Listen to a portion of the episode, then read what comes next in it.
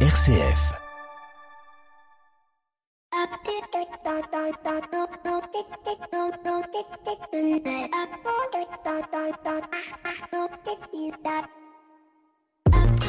Bonjour à toutes et à tous, c'est bientôt Noël, pour tout dire même c'est lundi et nous sommes dans la dernière ligne droite pour trouver le cadeau qui fera plaisir dans un monde où l'éphémère règne en maître, où les écrans semblent avoir annexé chaque instant de notre existence, le jeu de société ressurgit tel un phénix, avec son univers fascinant fait de carton de bois et de papier, défiant la suprématie du pixel. Souvent relégué au rang de divertissement enfantin, le jeu de société est en réalité un reflet profond de qui nous sommes. Dis-moi à quoi tu joues, je te dirai qui tu es. Il incarne nos luttes, nos rêves, nos échecs, nos triomphes, et dans le tourbillon de nos vies, il nous rappelle l'importance de faire une pause entre amis. Mais derrière des apparences ludiques, le jeu de société est un champ de bataille, un microcosme de la vie elle-même. Il enseigne la stratégie, la négociation, la prise de risque. Il révèle des caractères, forge des alliances et parfois expose des petites mesquineries le monde de l'entreprise, quoi. D'ailleurs, et cela fera peut-être l'objet d'une émission prochaine, le management se sert de plus en plus souvent du jeu comme outil. On appelle cela la gamification du travail. Mais ça, c'est une autre histoire. Dans un monde où tout va vite, où l'on consomme et on oublie avec la même rapidité, le jeu de société résiste, persiste et nous interpelle. Il nous demande de ralentir, de réfléchir, de partager. Il est un pont entre les générations et le lien entre les amis, une trêve dans nos vies trépidantes. Alors, en cette ère de la virtualité omniprésente, le jeu de société peut-il être considéré comme un acte de rébellion, un défi lancé à la face du monde hyper connecté Peut-être est-ce la vraie magie du jeu de société, nous rappeler que malgré tout, nous sommes encore humains, nous ne cessons pas de jouer parce que nous vieillissons, nous vieillissons parce que nous cessons de jouer, affirmait Georges Bernard Shaw. Le jeu est donc une fontaine de jouvence, un élixir contre l'atrophie de l'esprit. Et vous, quand est-ce que vous avez joué pour la dernière fois? Bienvenue dans l'écho des solutions. L'écho des solutions. Patrick Longchamp. Voilà, bonjour à toutes et à tous, bienvenue dans cette émission d'avant Noël et vous l'aurez compris, aujourd'hui nous parlons de jeux de société, de recyclage, d'éco-responsabilité et de réemploi. On aurait pu euh, parler euh, filière du jouet, mais nous avons aussi d'évoquer le jeu de société car il est euh, indémodable et il fait toujours le bonheur des petits et des grands au pied du sapin. Pour nous accompagner, deux invités qui nous rejoindront dans le dossier de l'éco des solutions, Mathieu Gouty, responsable de la filière jouet d'éco-maison et, et puis Simon Villot de l'UEJ, l'Union des dirigeants des sociétés d'édition et aussi dirigeant de la société Blâme. Nous retrouvera bien évidemment euh, Pierre Collignon et la chronique des entrepreneurs et dirigeants chrétiens. À la fin de l'émission, on parlera filière jeux d'occasion avec la marketplace Je Change, mais on commence tout de suite avec notre invité éco de cette semaine. Il s'agit de Romain Canler, dirigeant d'ADN, l'agence de dons en nature. On évoque avec lui non pas le jeu, mais d'autres objets qui font extrêmement plaisir et qui sont souvent fréquents au pied du sapin. Ce sont euh, tous ces objets euh, de vêtements, de la fashion comme on dit, euh, du vêtement, de la chemise, du pantalon à la chaussure. Et l'UE vient de prendre quelques mesures sur ces questions-là. On retrouve tout de suite notre invité éco de cette semaine. L'invité éco, Patrick Longchamp. Raymond Canler, bonjour. Bonjour. Merci beaucoup d'être avec nous. Vous dirigez l'agence de dons en nature. C'est une agence qui récupère les invendus pour les redistribuer. En substance, vous captez la marchandise avant de la faire repartir dans le circuit du recyclage et de la seconde main. C'est même pas vraiment de la seconde main puisque les produits euh, à la base sont neufs. Le Parlement européen et les États de membres de l'UE ont annoncé euh, le 5 décembre dernier un accord pour interdire justement la destruction des vêtements neufs et invendus et renforcer ainsi euh, l'éco-conception. Je suis étonné. Je pensais pas que qu'on détruisait les vêtements invendus et c'était une grosse part de ces vêtements qui étaient détruits, euh, Romain Canler, avant que l'UE ne, se prononce sur le sujet alors oui, oui, en effet, hein, les vêtements euh, sont parmi les produits invendus euh, les plus détruits. En mhm. tout cas, c'est ce que nous on avait constaté avec l'ADEME en France hein, sur des, des chiffres datant de 2019. Euh, il apparaissait que c'était le secteur d'activité qui détruisait le plus ses invendus. Mhm. Alors il faut savoir que la France est plutôt bonne élève en la matière, puisque en France on a adopté il y a maintenant près de deux ans la loi anti-gaspillage économie circulaire, qui la fameuse loi AGEC, c'est ça La fameuse loi AGEC, tout à fait, qui impose aux entreprises d'un certain nombre de secteurs, dont celui du vêtement, de proposer aux dons mhm. euh, leurs invendus et de proposer leurs, leurs dons à des associations telles que les nôtres. C'est compliqué ou pas d'aller solliciter les entreprises? Qu'est-ce qu'il fait qu'elles ont tout intérêt à le faire? Elles ont des intérêts? on, sait bien que souvent le monde de l'entreprise est aussi mu un petit peu par la, par la carotte. est-ce qu'il y a des, est-ce qu'il y a des, des, des, facilités fiscales? Est-ce qu'il y a des, de faire du, du don en nature pour les entreprises plutôt que d'aller jeter?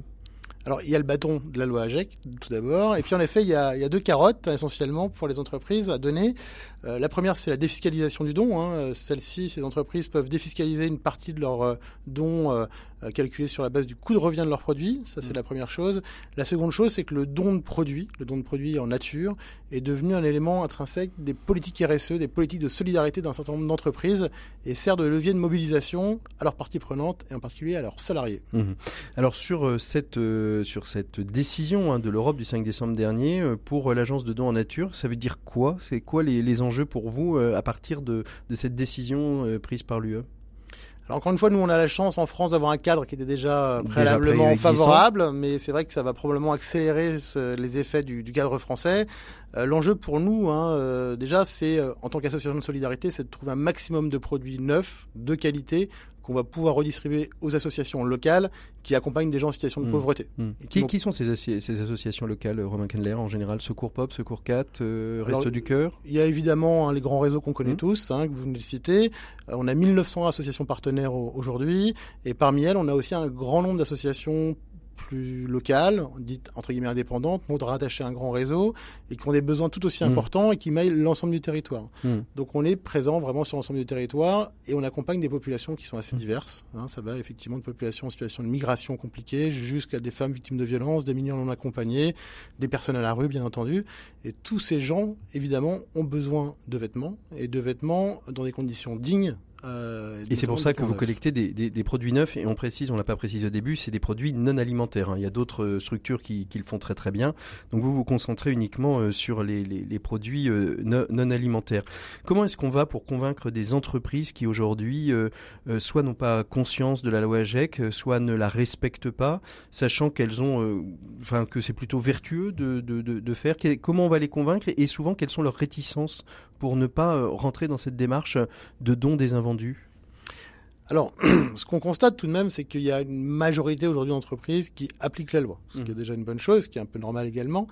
Euh, ces entreprises, aujourd'hui, euh, comme je le disais tout à l'heure, elles donnent mmh. pour des raisons de solidarité par rapport à leur politique RSE, la mobilisation de leurs salariés. Et celles qui donnent pas, alors Pourquoi elles donnent celles qui donnent pas, aujourd'hui, euh, il y a deux raisons principales. Mmh. Euh, celles qui effectivement méconnaissent encore leurs obligations ou méconnaissent tout simplement la manière de donner. C'est pas toujours évident de donner. Hein. Et le deuxième aspect, euh, c'est une crainte de la dévalorisation de leurs produits. C'est-à-dire mmh. qu'on certaines d'entre elles pensent que donner euh, et ensuite que des personnes en situation de pauvreté ou de précarité récupèrent ces vêtements, quelque part contribuent à dégrader l'image de leur mmh. marque. Ce qui est bien entendu ce que nous on considère comme évidemment faux. Alors euh, justement, euh, quand vous parlez des entreprises, ce sont les fabricants eux-mêmes, ce sont les petits commerçants qui peuvent avoir des stocks d'invendus et ils savent pas forcément quoi en faire? Ou à, qui ça s'adresse? Ça s'adresse à à tout ce secteur-là, toutes ces filières-là?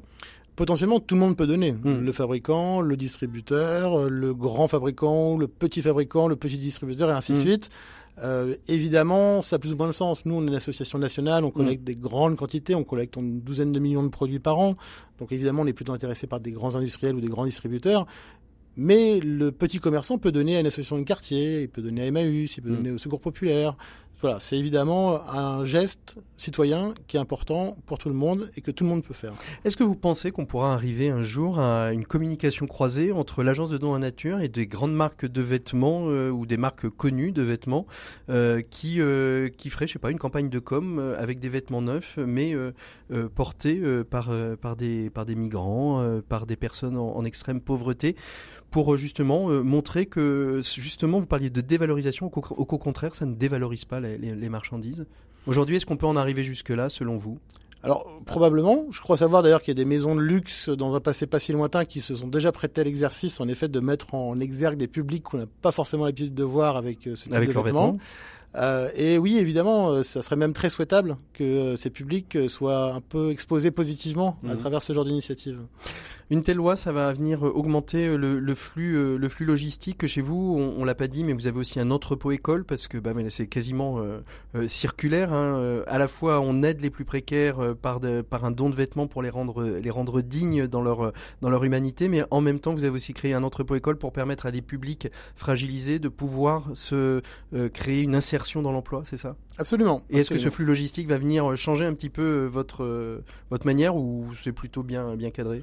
Alors, nous, on a une chaîne logistique qui est bien cadrée, hein, on existe depuis 15 ans, on a des partenaires aussi qui sont des entreprises d'insertion par activité économique partout sur le territoire qui travaillent avec nous. Donc, on n'est pas inquiet, au contraire, on espère qu'on aura plus de travail, puisque ça serait le symptôme de plus de dons. de plus de dons.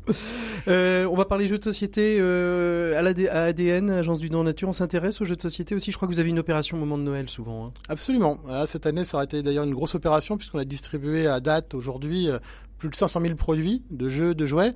On a la chance de compter sur des donateurs fidèles, euh, de distributeurs industriels, euh, mm. WDK, Gigamic, la Fnac, etc. Enfin, je fais un peu de pub, mais c'est mm. important parce qu'effectivement, ils donnent des quantités importantes. Euh, et effectivement, euh, c'est des jeux qui sont importants. Mm. Vous le rappeliez tout à l'heure en introduction, c'est des jeux qui participent de l'inclusion dans la société, qui participent de l'humanité de manière générale. Et donc, c'est des produits qui sont très précieux pour nous.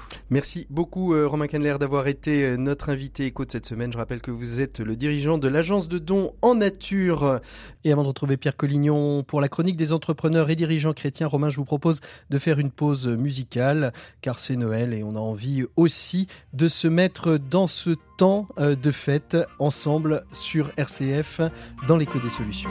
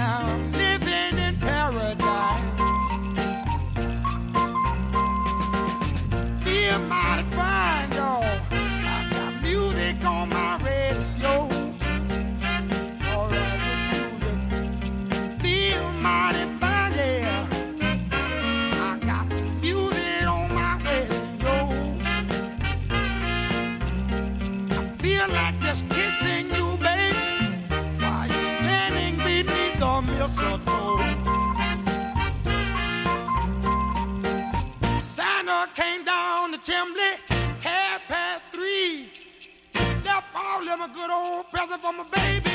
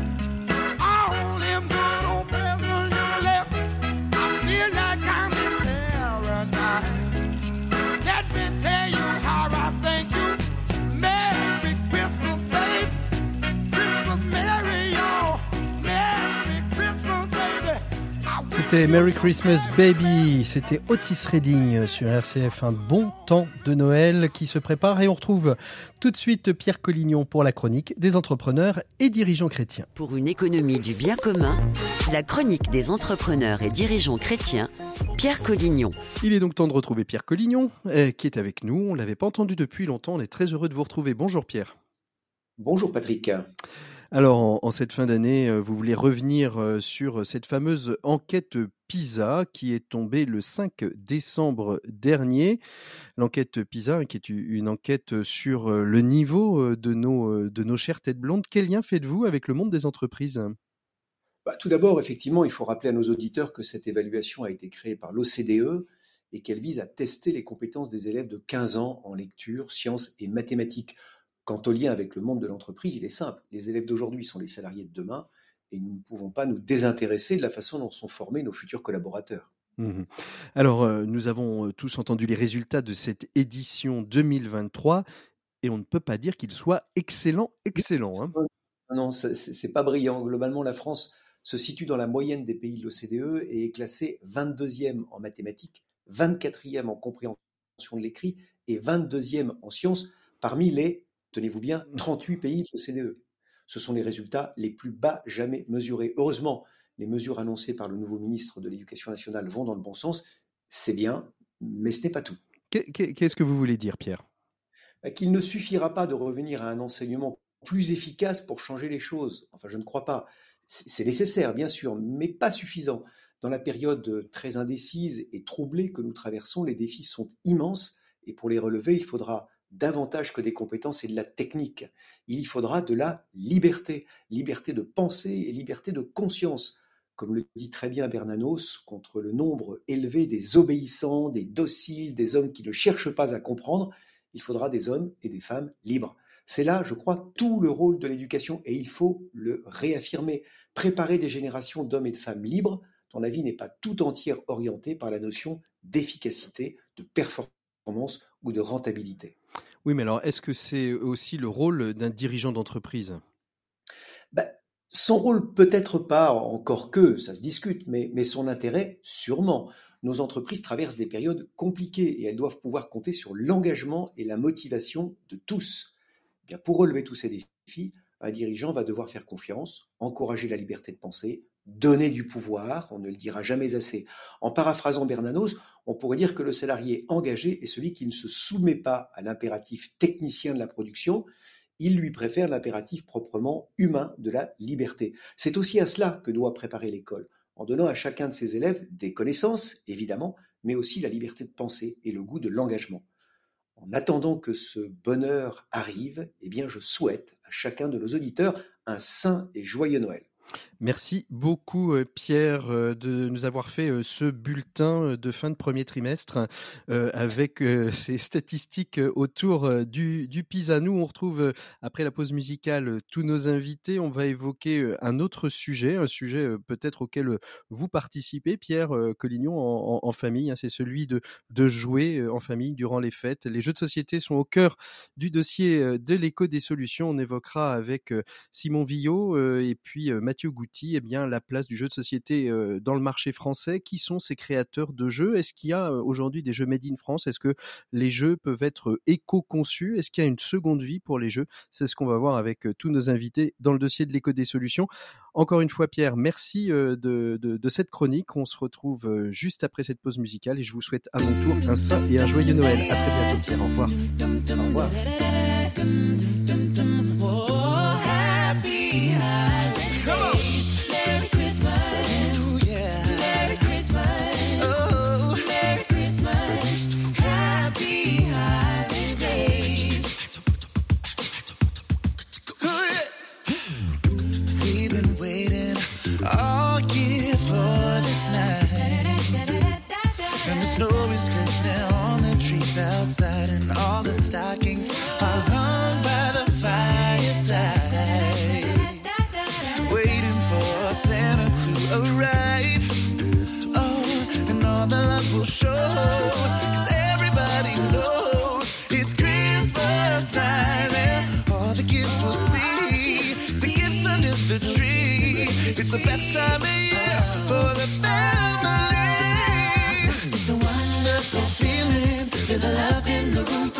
to the ceiling. It's that time of year.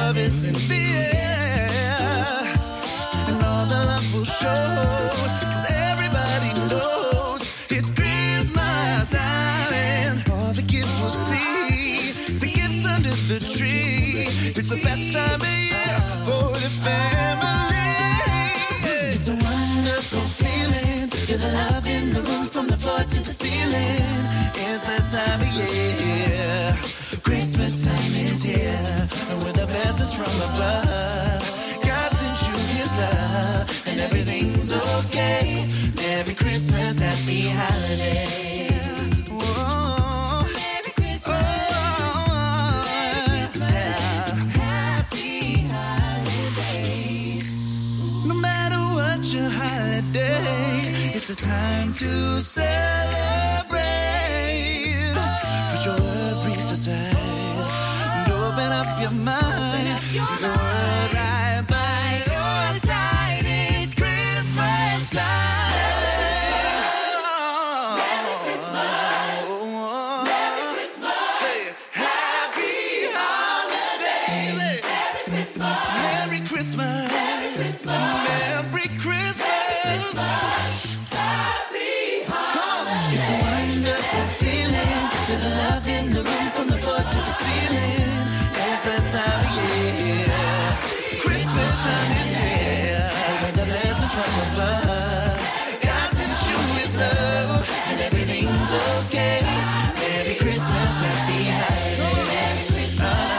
Merry Christmas and Happy Holiday par les Pentatonix sur RCF. C'est vraiment Noël. C'est tellement Noël que dans le dossier de l'éco des solutions, on évoque aujourd'hui la question des jeux de société qui seront peut-être très nombreux sous vos sapins cette année. En tout cas, on retrouve tout de suite Simon Villot, Mathieu Goutti qui sont nos invités du dossier de l'éco des solutions. L'écho des solutions. Patrick Longchamp. Il est donc temps d'ouvrir notre dossier de cette semaine en ce 23 décembre. La France est le leader européen du secteur avec un marché estimé à 568 millions d'euros en 2022 dans le domaine du puzzle et du jeu de société. Derrière l'Allemagne et le Royaume-Uni euh, complètent le podium et la force principale de notre marché ma- national, eh bien c'est l'attrait des joueurs français euh, pour les jeux de société. 91% des Français jouent régulièrement aux jeux de société, ce qui fait euh, de l'une des populations les plus euh, friandes au monde de ce type de divertissement. Alors pour évoquer cette question, eh bien j'ai la joie d'accueillir depuis nos studios d'Annecy Simon Villot de l'UEG, l'Union des éditeurs de jeux de société et dirigeant de, de et puis Mathieu euh, qui évoquera avec nous la place de l'éco-responsabilité dans la filière des jeux et des jouets, une séquence qu'on a enregistrée un petit peu plus tôt dans la semaine. Mathieu Goutti est responsable de la filière jouets à Eco Maison. On verra avec lui euh, comment aujourd'hui euh, cette filière peut être éco-responsable, particulièrement dans tout ce qui touche la question du recyclage et du réemploi. Mais je commence avec, euh, avec vous, tout simplement parce que vous êtes seul surtout. Et je commence avec vous, Simon. Le, secteur des, jeux de société en France connaît un- une multitude d'acteurs. hein. On recensait en, en 2022, je crois, 114 éditeurs. Ça a peut-être un peu augmenté depuis 2000, euh, jusqu'en en, en 2023. Euh, bonjour à tous. Euh, oui, oui, c'est- sûr que la France est, très très dynamique avec énormément euh, d'éditeurs. C'est- très dur de, tenir le, le compte parce qu'il y a pas mal de, de, de réseaux différents. Il y a euh, des, des, des gros éditeurs euh, très visibles, mais aussi une multitude de petits éditeurs qui sortent un jeu par an, peut-être même moins. Mm. Et du coup, voilà, de tenir un, un compte à jour, c'est très très dur. Euh, nous, du coup, on, on est très fiers à l'Union des éditeurs de jeux d'avoir euh, aujourd'hui plus de 90 éditeurs, donc d'être, d'a- d'avoir une très très grande oui. partie. Représenter le portefeuille. Vous parliez des gros éditeurs. Euh, c'est des gros éditeurs étrangers, des gros éditeurs français. On a des grosses success stories d'éditions de jeux euh, en France, euh, Simon? Oui, oui, la, la, la France en, en, en termes d'édition, on, on a énormément de, de, de success story. On, on le voit d'ailleurs notamment avec euh, les, les, les prix sur les jeux de société. Le prix le plus prestigieux du monde, c'est le Spiel des Jahres, qui est le jeu de l'année en Allemagne. Et euh, on, on voit que presque un prix sur deux euh, est, euh, est donné à des éditeurs français ou, ou des auteurs français. Mhm. Euh, donc euh, oui, oui, l'édition, la création française est vraiment très très dynamique, très euh, singulière et, s'exporte partout dans le monde. Alors, en, en- en- en quoi et pourquoi est-elle euh, si euh, si singulière? Qu'est-ce qui fait qu'aujourd'hui euh, finalement on est après on est à peu près euh, les maîtres les maîtres du jeu, euh, c'est le cas de le dire, Mhm. les maîtres du jeu dans le domaine du jeu de de, de société? Est-ce qu'il y a, il y a une explication? On est plus créateur, le- la société française est plus adepte de de ce de ces types de jeux?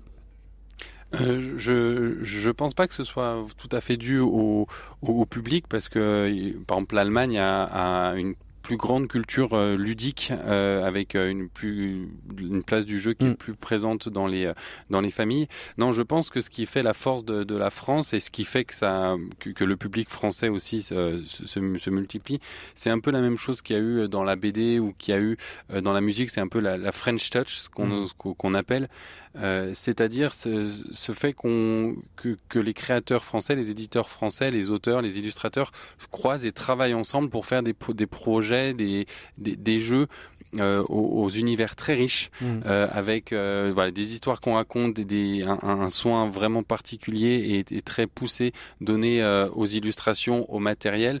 Donc c'est plutôt, c'est plutôt d'avoir quelque chose qui est très large et mm. pas juste un jeu avec une règle. Mm. Comment, comment ça se passe, l'édition d'un jeu C'est une rencontre d'un créateur, d'un éditeur. Votre rôle, alors je vais peut-être vous faire prendre la, la, la, casquette de dirigeant que vous avez aujourd'hui. Euh, c'est quoi être éditeur d'un jeu de société? Comment comment vous vous positionnez dans cette dans cette industrie du jeu de société, euh, Simon?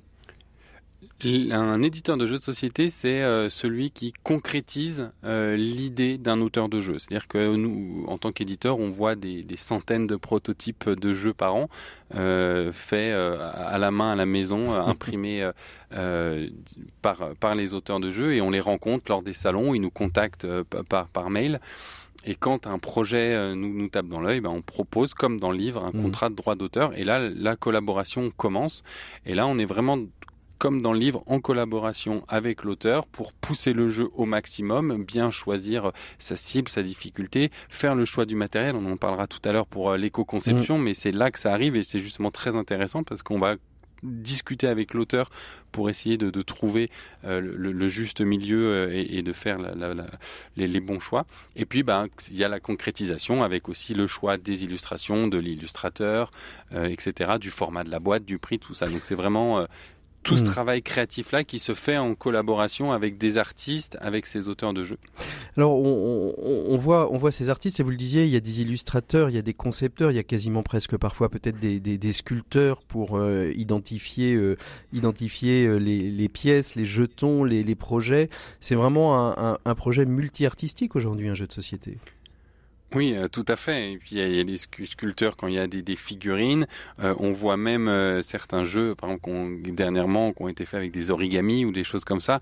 Donc il y a vraiment une place et c'est vraiment la particularité des éditeurs français de faire du jeu de société un objet culturel, un produit culturel avec une vraie part artistique et une vraie collaboration entre un grand nombre de personnes très mm. créatives.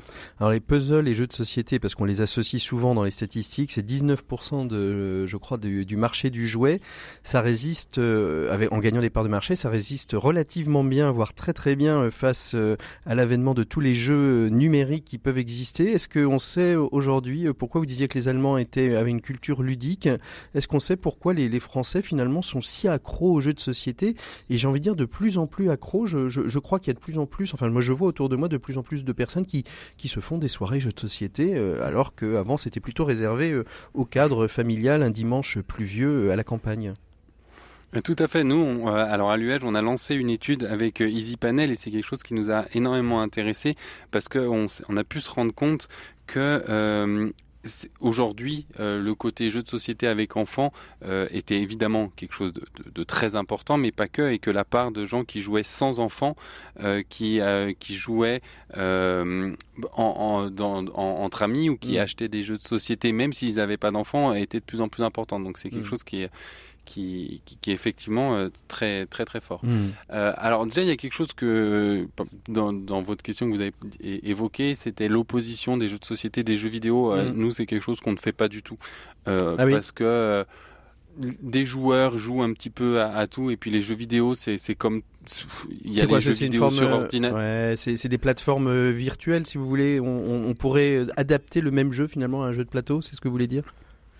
C'est le même oui, concept, c'est la même construction Non, même pas. C'est plutôt de dire que euh, quand les gens se mettent à jouer, que ce soit dans des jeux vidéo, des jeux sur mobile, des jeux de société, ben en fait ils, ils, rentrent dans, dans, une dynamique où ils ont envie de partager des choses euh, et ils ont envie de partager du jeu, ils, comprennent et donc euh, que, les gens rentrent dans du jeu de société, du jeu vidéo, en fait c'est un peu toute une même famille de gens qui ont envie, qui, qui découvrent un plaisir de rentrer dans des univers, de, de, de, de faire du jeu.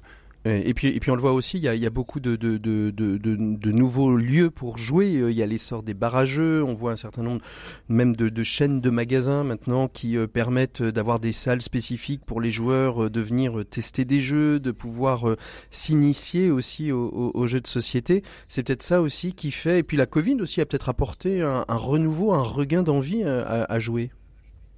Alors la Covid, c'est sûr, euh, a, a, permis de faire connaître euh, des, jeux de société, même si on voit aujourd'hui que c'était un, un, un, grand bond euh, et que c'est pas nécessairement quelque chose euh, sur le long terme comme comme beaucoup. Mais euh, oui, la, force du jeu de société, c'est le côté social, c'est le fait qu'on est ensemble, qu'on discute, qu'on joue, qu'on se voit. Mm. Et ça, c'est sûr que c'est important. On le voit d'ailleurs que les gens découvrent des, des nouveaux jeux de société euh, principalement euh, par le bouche à oreille. Mm. donc c'est vraiment une activité qu'on partage.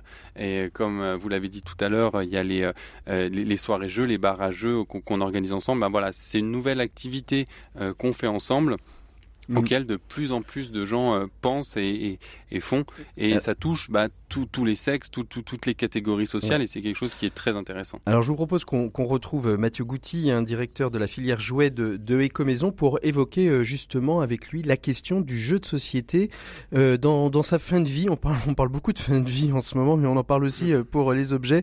Et les jeux et les jouets en font partie. On retrouve Mathieu Gouty, directeur de la filière jouets d'Ecomaison. L'écho des solutions, RCF. Voilà, et on retrouve Mathieu Gouty, responsable de la filière jeux et jouets à Éco-Maison. Bonjour Mathieu. Bonjour. Voilà, merci euh, beaucoup de nous, nous rejoindre hein, au cœur de cette émission à quelques jours de Noël pour évoquer la, la place euh, de l'éco-responsabilité, de la seconde vie euh, des, des jeux et, des jouets. Vous pouvez nous, nous redire en, quelques mots, très rapide pour nos auditeurs, ce qu'est Écomaison C'est un organisme public qui est lié à la, au réemploi, c'est ça? Alors, Écomaison, c'est c'est un organisme privé mais à but non lucratif qui est agréé par les pouvoirs publics, par l'État pour financer et organiser euh, toutes les étapes euh, de la fin de vie des jouets, euh, la collecte, le tri, le réemploi, le recyclage de tous les jouets qui sont aujourd'hui inutilisés ou incomplets ou en mauvais état. Mmh.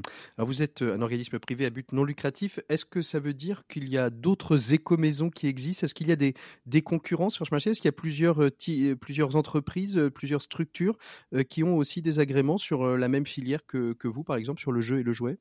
Alors sur le jouet, euh, il y a deux, euh, trois types d'éco-organismes, euh, deux qui sont sur les jouets électriques électroniques exclusivement, mmh donc tout ce qui est jouet à pile, à batterie, etc.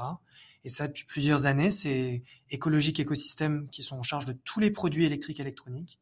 Et puis par contre sur la filière jouet, qui de tous les produits jouets non électriques, disons, les jeux de société, les peluches, les poupées, les jeux de construction. Euh, là, il y a uniquement Ecomaison aujourd'hui qui est agréé par l'État euh, sur cette filière. Alors on parle de, jeux de société euh, tout au long de, cet échange avec Simon Villot et puis un peu plus tard Juliette Macaire dans nos 7 minutes pour changer le monde.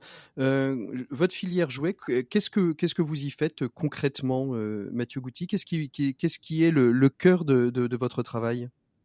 Alors Ecomaison, il est à l'interface de tous les acteurs de la filière. Mmh. Déjà effectivement, les fabricants distributeurs de jouets, sont euh, les parties prenantes et les financeurs effectivement euh, de cette filière. Mmh et donc aujourd'hui, il y a plus de 1800 entreprises qui distribuent effectivement des jouets en France, des importateurs, des fabricants français, notamment bien sûr des adhérents de l'Union des éditeurs de jeux. Mmh Eux, ce sont les, les, financeurs effectivement de la filière et les vraies parties prenantes euh, de cette filière. Et ensuite. Et alors, ils financent comme. Alors, on, reviendra sur l'ensuite, mais ils financent comment euh, pour nos éditeurs? Ils financent comme euh, aujourd'hui, on achète des produits électroniques. Il y a une éco-taxe sur les jeux et les jouets?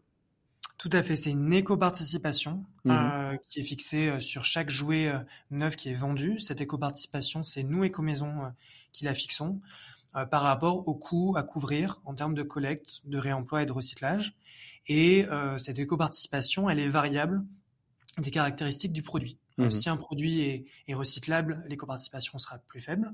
Euh, si le produit est avec plusieurs matériaux assez complexes à, à trier et à recycler, l'éco-participation sera supérieure mhm. pour ce produit. Et, et est-ce qu'il y a aussi un coût en fonction de d'où vient le, le produit? Est-ce que en gros il y a une, une, une éco-participation moindre si c'est du made in France et si le, le, le, produit est déjà un peu conçu de manière éco-responsable? Alors pas sur l'origine à ce stade, parce qu'effectivement, euh, nous, chez Comaison, on est vraiment sur la, la, la, fin de vie et donc les caractéristiques plutôt matériaux du produit. Mmh Par contre, euh, on est en train de... Euh, l'éco-participation va évoluer dans les prochaines années en prenant d'autres critères environnementaux, comme la durabilité. Est-ce que le mmh produit, il, est, il a été fabriqué pour, pour durer dans le temps? Est-ce qu'il intègre les matières recyclées? Est-ce qu'effectivement, il est il y a d'autres critères de recyclabilité qui sont à prendre en compte mm. pour euh, inciter euh, les fabricants à mettre des produits plus vertueux. Donc, c'est tous ces critères-là qui viendront compléter l'éco-participation et qui permettront vraiment de varier le prix mm. de, de, chaque jeu par rapport à des critères environnementaux. Alors je rembobine la machine, vous nous disiez et ensuite, donc on parlait d'éco-participation, et ensuite il y a une, une, deuxième, un deuxième terrain de, de jeu, c'est le cas de le dire, sur lequel euh, vous, vous allez euh, pour euh, justement organiser cette filière du jeu et du jouet en fin de vie tout à fait. Alors nous, pour, du coup, pour le compte des fabricants distributeurs, on va être l'interface avec tous les acteurs de la fin de vie, euh, on pourrait les appeler comme ça, les acteurs du réemploi, mmh les ressourceries, les secteurs Emmaüs, etc., que vous connaissez déjà, donc nous, on travaille avec eux pour qu'ils réemploient, qu'ils donnent une seconde vie à un maximum de jeux. Et puis aussi des acteurs comme Je Change, hein, que, mmh. qui qu'on recevra d'ici euh, quelques instants avec Juliette Macaire, oui. Tout à fait, autour de la table, avec qui on travaille pour euh, détourner le maximum de jouets euh, vers le réemploi. Mmh Et puis euh, des acteurs aussi de la collecte. Désormais, les magasins de jouets, toutes les enseignes spécialisées ont des bornes de collecte éco-maison. Et donc sont des points de collecte à proximité de chacun partout sur le territoire. Et enfin, euh, les déchetteries publiques aussi euh, peuvent récupérer des jouets en plus mauvais état. Mmh. Nous, notre enjeu, c'est de les collecter correctement euh, sur chaque déchetterie publique mmh. pour qu'ils soient envoyés vers du recyclage. Alors, je vois bien tout le travail que vous faites euh, sur, le, sur la collecte, mais une fois qu'on a collecté tout ça, euh, donc il y a des parties qui vont partir en effet chez Je Change ou chez, les, chez Emmaüs ou dans d'autres recycleries qui existent pour être revendues. Mais une fois que cette collecte est faite, c'est vous qui organisez, j'ai envie de dire, la, la destruction. Quel, quel est votre rôle concret dans, dans cette... C'est juste vérifier que tout fonctionne bien? Alors, l'État nous fixe trois objectifs, mmh. des objectifs de collecte, de recyclage et de réemploi. Et donc, effectivement, ils sont tous les trois assez ambitieux, surtout sur la partie réemploi et sur la partie recyclage. Donc, l'enjeu, c'est effectivement au début de la filière, d'abord de la collecte. Mmh. Il faut détourner des jouets qui aujourd'hui sont dans les ordures ménagères, sont dans les encombrants et qui ne sont ni réemployés ni recyclables. Mmh. Donc, vraiment, au départ, c'est de la collecte, avoir plus de points de collecte faciliter les solutions de collecte. Donc c'est là où Ecomaison euh, intervient, c'est pour euh, sur la consigne de tri, sur euh, le financement de bornes de collecte, sur l'accompagnement de chacun des acteurs. Mmh. L'étape suivante, c'est détourner ces jouets collectés vers du réemploi d'abord, systématiquement. Donc par exemple des jouets qui seront déposés dans les magasins de jouets. dans la plupart des cas, nous, on, on se rapproche de l'association la plus proche de ce magasin pour lui proposer de collecter tous les jouets et leur donner une seconde main. Et ensuite, quand vraiment il n'y a pas d'autre solution, pas d'acteur mmh. du réemploi, ou qu'effectivement l'acteur du réemploi n'a pas réussi à, à remettre euh, en vente tous les jouets, euh, là on a des, euh, des, des, caisses, des bornes, des bennes des fois, mmh. pour récupérer tous ces fûts-là pour du recyclage. Donc c'est vraiment trois étapes. D'abord mmh. la collecte, le réemploi ensuite le plus systématiquement possible. Et si c'est vraiment en trop mauvais état, on intervient avec du recyclage et le financement, et puis l'organisation effectivement de la collecte jusqu'à la recyclage de la matière. Mmh avec chacun des opérateurs. Donc vous ne vous occupez pas du tout du début de vie, c'est-à-dire vous vous occupez pas de l'idée qu'on puisse euh, rendre un, un, jeu, un jouet euh, éco-responsable par nature pour justement lui permettre euh, soit une fin de vie plus glorieuse, soit la capacité à pouvoir être recyclé euh, de manière durable, soutenable, souhaitable? Alors si, si, bien sûr, on intervient aussi sur cet axe-là. Euh, c'est euh, euh, voilà le sujet de l'éco-conception. Aujourd'hui, euh, vu qu'on est en, en, échange avec 1800 entreprises, fabricants et distributeurs, on a plusieurs axes. L'axe, effectivement, je l'ai évoqué, de l'éco-participation, c'est-à-dire mmh inciter économiquement les entreprises qui sont les plus vertueuses à, à, payer moins cher. Et par contre, effectivement, les entreprises qui sont les moins vertueuses vont avoir une éco-participation et un coût à la mmh. filière qui sera plus fort. Ça, c'est un premier axe. Le deuxième, c'est sur la partie éco-conception. On, on, accompagne les entreprises à euh, rédiger un plan de prévention et d'éco-conception euh, individuel ou bien à souscrire à un plan euh, commun d'éco-conception de la filière qu'on a proposé au cours de cette année à chacune des entreprises. Et ensuite, deux autres axes sur lesquels on travaille aussi, c'est sourcer des innovateurs partout dans le monde mmh qui travaillent sur de nouvelles, de nouvelles cols, par exemple des cols qui sont pas pétro-sourcés, mmh. euh, qui, euh, qui peuvent trouver aussi des substituts à certains matériaux pour certains types de jouets. Mmh. Voilà. Et le dernier point, euh, on, on l'a vu euh, avec des, des, sujets comme le jouet score ou, euh, ou, ou certains euh, affichages environnemental, on est sollicité par les entreprises pour notre expertise technique sur la recyclabilité, sur la, la, la capacité de certains matériaux à être, voilà, être réparés, réemployés ou recyclés en mmh. fonction de, de, leur matière. Et puis on voit aujourd'hui euh, qu'il y a aussi un certain nombre d'aides euh, à la réparation hein, qui sont offertes par l'État. Est-ce que le jeu ou le jouet rentre dans cette dans ces catégories euh, d'aides, par exemple pour réparer euh, son vaisseau son vaisseau Star Wars ou ou refaire des pions pour le Monopoly parce qu'on n'en a plus? Alors bien sûr, effectivement, le bonus réparation hein, que est organisé et financé exclusivement aujourd'hui par les. Et c'est ça. Effectivement, l'État est, est, un relais, mais l'État n'est pas financeur de ces bonus réparation. C'est les coparticipations qui financent euh, aujourd'hui euh, ces réparateurs et qui fait baisser le coût de réparation. Mmh. Sur le jouet, on va avoir ça également euh, plutôt l'année prochaine, plutôt sur la réparation de cycles, de draisiennes mmh. et de porteurs. Aujourd'hui, on, est en, on a ouvert une recherche de réparateurs sur ce type de produit mmh. euh, pour que là aussi, demain, un particulier qui veut réparer euh, une draisienne, un tricycle, un porteur, euh, puisse avoir un coût de réparation qui est plus mmh. faible.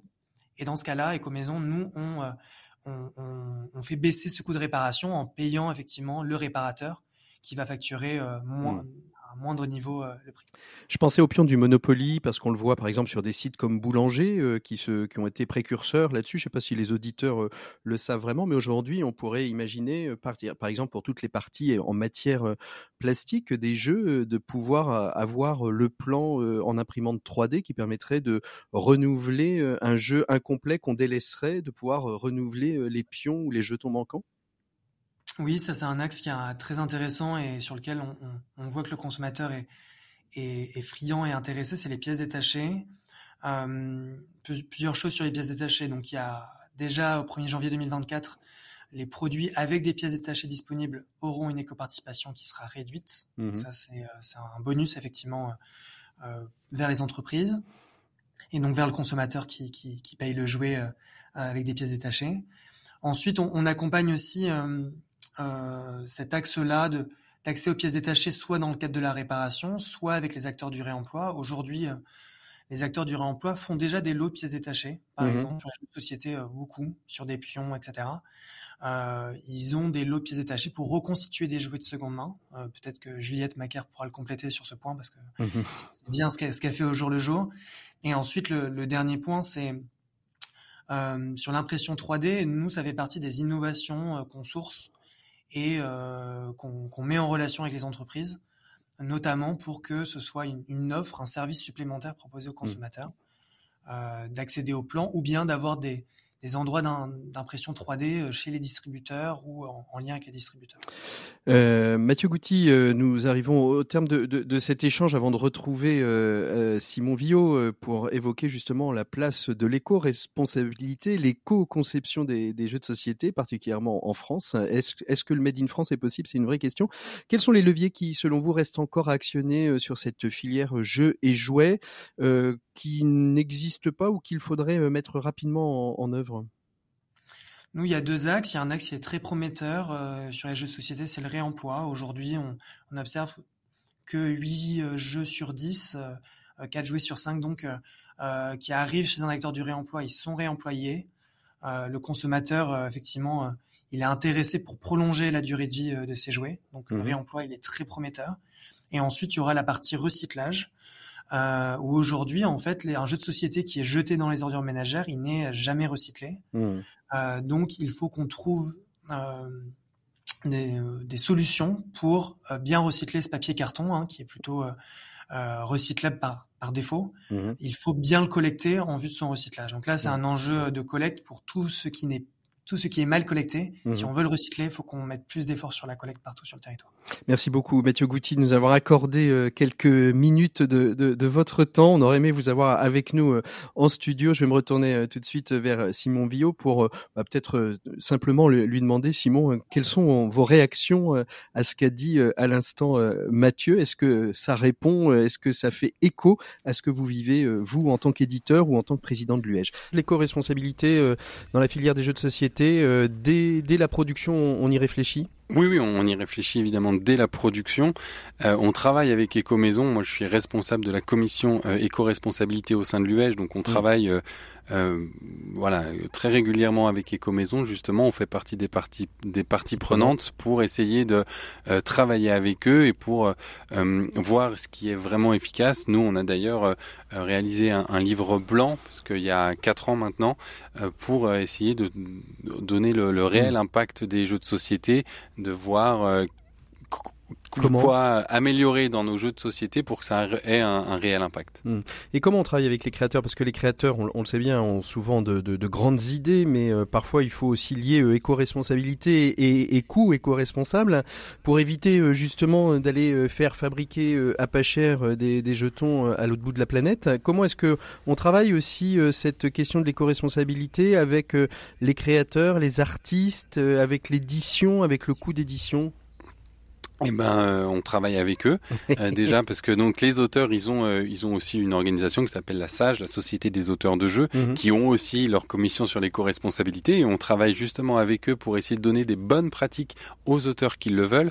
Après, un jeu de société, comme comme Mathieu l'a dit, il y, a quelque chose qui est déjà très positif, c'est-à-dire mhm. qu'il y en a quand même assez peu qui sont jetés. On, a tous nos vieux jeux de société dans, ça. Dans des... Ils sont tous incomplets, mais on les garde tous. Alors ils sont incomplets, mais alors ça c'est quelque chose qui est très important et que que, que je dis ici. Euh, il suffit d'envoyer souvent un, un, mail au, à l'éditeur ou au distributeur et euh, dans les jeux de société et en tout cas c'est la préconisation de l'UH qui est quasiment, je penserais à 100%. On envoie toutes les pièces détachées pour continuer à faire le jeu, à, à jouer au jeu. Mm. C'est important pour euh, l'éco, euh, pour pour l'écologie, pour faire euh, vivre le jeu, mais on l'a vu aussi, c'est un pour non, nous quelque pas écrit en gros dans les boîtes. C'est ça, c'est ça le, c'est ça le souci, c'est-à-dire que nous on le sait pas. Là vous nous le dites et, et je suis ravi parce que tous les auditeurs l'entendent aujourd'hui, mais finalement nous on le sait pas. Alors est-ce qu'il y a un petit QR code dans le dans les boîtes pour eh ben, aller directement sur le site euh, C'est de plus en plus écrit hein, sur les sur sur les règles, à la fin des règles, une pièce manquante, quelque chose, contactez-nous. mais voilà, c'est un des travaux de l'UEJ d'ailleurs de, de, de, faire savoir ça mm. et, et de le dire à, tout le monde. Euh, mais du coup, euh, voilà, donc on, on, travaille beaucoup pour euh, pour essayer de, de, faire savoir ça. On travaille, comme on le disait, avec les auteurs pour pour, pour, dans la réflexion mmh. les amener après il y a des jeux qui sont qui peuvent être qui, qui qui, qui, peuvent être modifiés. C'est un travail, comme on le disait, mmh. c'est un travail collaboratif mmh. entre l'éditeur, euh, l'auteur et les illustrateurs. Donc c'est des choix éditoriaux et ça peut faire partie euh, de certains éditeurs qui, qui mettent des contraintes dès le mmh. début et un auteur, en gros, il sait que quand il va aller vers cet éditeur-là, bah, il, il va aura des contraintes d'éco-responsabilité fortes. Alors, je, je saute un peu du, du coq à l'âne, mais euh, c'est important de le dire. Quand on parle de filière, on parle aussi de formation. C'est quoi aujourd'hui les, les centres de formation qui permettent d'entrer dans l'univers du jeu, que ce soit de celui de, de, de, de commercial, que ce soit celui d'éditeur, que ce, ce, soit celui de, de créateur? Il y a aujourd'hui une filière euh, du jeu et du jouet qui sont un peu constitués non, absolument pas. Il y a, il y a, très très peu de choses. Euh, on va dire qu'il y a deux euh, voies un peu transverses qui sont le jeu vidéo pour tout ce qui est game design, donc euh, euh soit pour les auteurs de jeux, mais aussi pour chez les éditeurs. Il y a aussi des game designers chez les éditeurs pour améliorer les jeux, etc. Ou il y a aussi toute la passerelle qui se fait avec l'édition, puisqu'il y a quand même beaucoup de choses mm. en commun avec le livre ou la BD. Donc c'est plutôt des passerelles. Ce qui est très intéressant et ce qu'on voit depuis quelques années et qui est vraiment nouveau, c'est justement des étudiants qui viennent de ces filières du jeu vidéo et de l'édition et qui viennent vers le jeu de société, alors qu'avant c'était vraiment des mondes très séparés. voilà, il y a quelques modules qui peuvent exister dans certaines écoles, mais rien de très spécifique au jeu de société. Question qui va être peut-être à l'honneur au repas de Noël chez les Vio. L'IA, c'est un danger ou pas pour les jeux de société et les, et les auteurs et les créateurs? Alors, l'IA, c'est c'est un, un, danger si rien n'est encadré, euh, mais pas que pour les, pas que pour les, les, jeux de société, hein, pour toute la, la société et, et, pour tout là. Donc euh, mhm. c'est quelque chose. Il faut que, il faudrait qu'on en discute bien hein, tout le monde à Noël. euh, nous, on, on, y voit euh, deux, deux dangers. Un sur la multiplication de la production, c'est-à-dire que si si on peut sortir encore plus de jeux encore plus rapidement euh, euh, et même, s'ils se ressemblent un peu tous, et eh ben, bah, ça, ça, va être compliqué. Et puis surtout, aujourd'hui, nous on a un gros souci de propriété intellectuelle, que ce soit par rapport aux illustrateurs, aux illustrations qui sont utilisées euh, sans en avoir le droit euh, de, dans les dans les bases de données des, des, intelligences artificielles. Donc nous, on y voit vraiment un, un, gros souci de propriété intellectuelle. Mmh. Nous, à l'UEG, on défend vraiment un produit culturel, c'est-à-dire que pour nous, un jeu de société, comme on le disait, c'est aussi une spécificité presque française mais, mais aujourd'hui qui est partagée partout dans le monde, c'est une œuvre de l'esprit, c'est mm. des auteurs, des illustrateurs qui réfléchissent, euh, euh qui, qui, qui, créent euh, un, un, jeu euh, ensemble. Donc c'est vraiment un débat que, que qu'on, le même débat qu'en fait il y a dans tous les autres secteurs culturels, que ce soit la musique, les livres, etc. Mmh.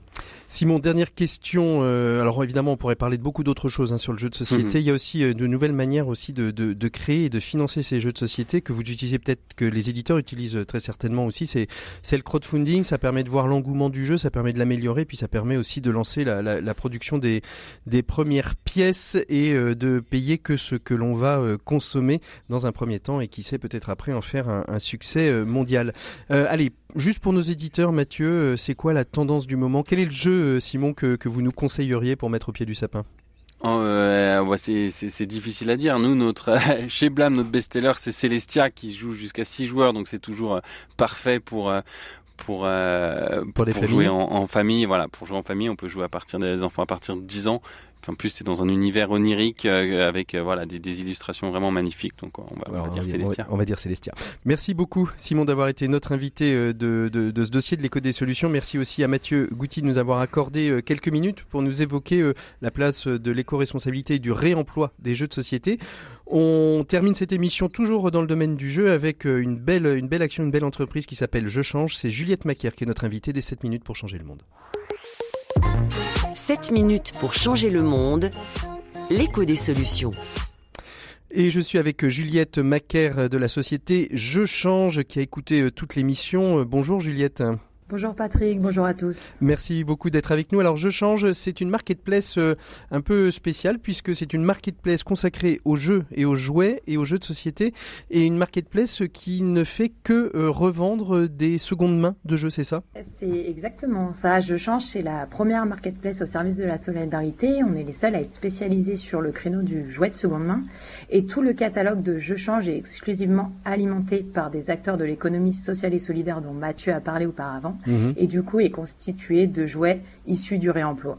Alors comment, comment est né euh, ce, projet? Euh, J'étais même étonné que vous soyez parmi euh, les premiers à vous lancer sur, sur, sur, cette, sur ce secteur du, jeu de réemploi de, de, de cette manière-là en tout cas, d'une manière un peu marketplace, un, un peu comme le ferait aujourd'hui Back Market avec les objets recyclés de seconde main dans le domaine de, de l'informatique et du numérique. Alors l'origine du projet, il est, il est assez simple. Hein. Moi je suis issu de l'industrie du jouet, donc quand on parle jeu de société, j'ai travaillé pour les plus grands et pour les grands classiques tels que Monopoly, Cluedo. Euh, ça m'a beaucoup inspiré et ça m'a permis ensuite, en 2020, d'avoir vraiment euh, une envie personnelle de donner du sens à ce que je faisais et à ce que j'avais envie de faire. Et puis euh, voilà, on a eu la pandémie, on a eu euh, bah, voilà tous les enjeux écologiques qui sont arrivés, et c'est là où je me suis dit bon bah il est temps d'agir et d'oser relancer lancer un projet et distribuer les cartes sur euh, les enjeux du réemploi mmh. et sur l'industrie du jouet qui a déjà tellement à faire en fait. Mmh. Et c'est vraiment comme ça qu'on est arrivé en collaboration parce que Mathieu l'a répété et euh, les fabricants aussi. En fait, on est en train de co-construire une filière. on est en train de répondre à des besoins consommateurs et à des besoins planétaires aussi, si, je puis dire. Donc en fait, l'objectif, c'était vraiment ça, donner du sens et comment on pouvait le faire. Il existait déjà plein d'acteurs qui revalorisaient le jouet, mais personne ne leur mettait à dispo euh, enfin à disposition, pardon, euh, un outil digital, un outil pour les faire connaître et un outil pour dire qu'est-ce qui se passe derrière le réemploi d'un jouet. Quand on donne un jouet et qui mm. revient dans le circuit de la seconde main, qu'est-ce qui s'est passé? Et mm. nous, l'objectif, c'est de fédérer, de soutenir ces acteurs et de bah, porter la parole pour aller chercher plus de réemploi de jouets, et ça grâce à notre plateforme. Alors, euh, vous êtes une marketplace, c'est-à-dire que vous récupérez, euh, vous, vous créez en fait des partenariats avec euh, des, des, structures telles que Emmaüs, les recycleries, pour repérer les jouets, les mettre, les mettre en valeur sur cette marketplace, là où eux peut-être savent peut-être moins bien les mettre en valeur? Exactement. En fait, aujourd'hui, euh, de mon expertise du jouet, euh, j'avais cette connaissance marché mhm. euh, qu'on peut pas demander. Euh, enfin, on peut pas demander à un Emmaüs, à une recyclerie qui est généraliste, d'avoir ces mêmes connaissances marché. Donc mhm. nous, c'est de les accompagner sur ce sujet, de leur proposer la plateforme et de leur dire vous pouvez monter aussi en compétence sur le digital, vous pouvez former vos personnes éloignées de l'emploi, puisqu'il faut savoir que chaque jouet, derrière chaque jouet revalorisé et nettoyé, mhm. il y a une personne éloignée de l'emploi. Donc il y a un gros impact, encore une fois, social et solidaire. Et du coup, c'est de pouvoir leur mettre à dispo cette plateforme et de leur dire, bah, nous, on vous accompagne à la mise en place, à la visibilité. Mmh. Et en fait, quand vous achetez un jouet sur Je Change, il y a 82% du prix du jouet qui est reversé à l'économie sociale et solidaire. Nous, on est juste une interface euh, pour Donc mettre quand vous dites reversée, c'est-à-dire qu'elle est reversée à la recyclerie, euh, au label Emmaüs, etc., etc., à toutes ces sociétés de l'économie sociale et solidaire qui euh, vous ont permis de revaloriser euh, ces jouets sur, sur votre marketplace. Exactement. Mhm. Nous, l'objectif, c'est de, de, répondre à un besoin consommateur aussi. Aujourd'hui, on le voit, les tendances changent, mais le e-commerce, il a une forte, euh, un fort impact sur les nouveaux consommateurs, sur les nouveaux consommateurs, consommateurs oui. et, du, ça. et du coup, euh, bah voilà, c'est de leur proposer une solution et de dire, bah nous, on propose cette solution aux acteurs de l'ESS et du coup, quand vous achetez chez nous, bah, cet mhm. argent retourne à l'association. On mhm. est vraiment là en porte-parole pour euh, sensibiliser et pour donner une solution mmh. aux particuliers. Parce qu'en fait, ce qui, ce qui est remonté, c'est que euh, les personnes allant sur notre plateforme, la première question qu'ils nous posent, c'est qu'est-ce que je fais de mes jeux et jouets? Qu'est-ce que je fais des jeux et jouets qui sont à la mmh. maison? J'en ai tellement, mais je ne sais pas quoi en faire. Donc c'est leur proposer des solutions comme le fait Eco Maison avec des collectes et les proposer des solutions aussi, mmh. de trouver des endroits où pouvoir les déposer près de chez eux. on n'a pas donné de chiffres, hein, mais aujourd'hui, euh, le, jeu, le, marché du jouet et, du jeu génère plus de 120 000 tonnes de déchets chaque année, c'est-à-dire 70 à 80 euh, des jouets euh, vendus en France sont fabriqués à l'autre bout du monde. C'est pas moi qui le, qui le dis, hein, c'est votre site internet, Juliette Macaire, mais c'est vrai que c'est important de, de, pouvoir, de pouvoir montrer que on est face finalement à, une, un marché extrêmement large et, et qui génère énormément de déchets. En fait, on est à un marché euh, très large. En effet, il y a 100, 100, 120, 110 000 tonnes de jouets qui sont jetés chaque année. Donc Mathieu l'a aussi évoqué, c'est l'objectif que ça finisse plus dans les ordures ménagères et qu'on soit capable de tracer euh, le produit euh, de sa conception jusqu'à sa fin de produit. Nous aussi, on travaille un peu sur comment on peut travailler avec les fabricants sur mmh. des normes, des choses qui, nous, qui favorisent le réemploi. On a 60 10 à 80% des jouets qui sont vendus en France qui sont fabriqués à l'autre bout du monde. Mmh. Donc là, nous aussi, on a un enjeu de sensibiliser euh, les particuliers à dire si vous achetez du neuf parce qu'il faut continuer à implémenter le marché de l'occasion et simplement par le neuf. Mmh. Donc il faut continuer, mais en consommant mieux et autrement.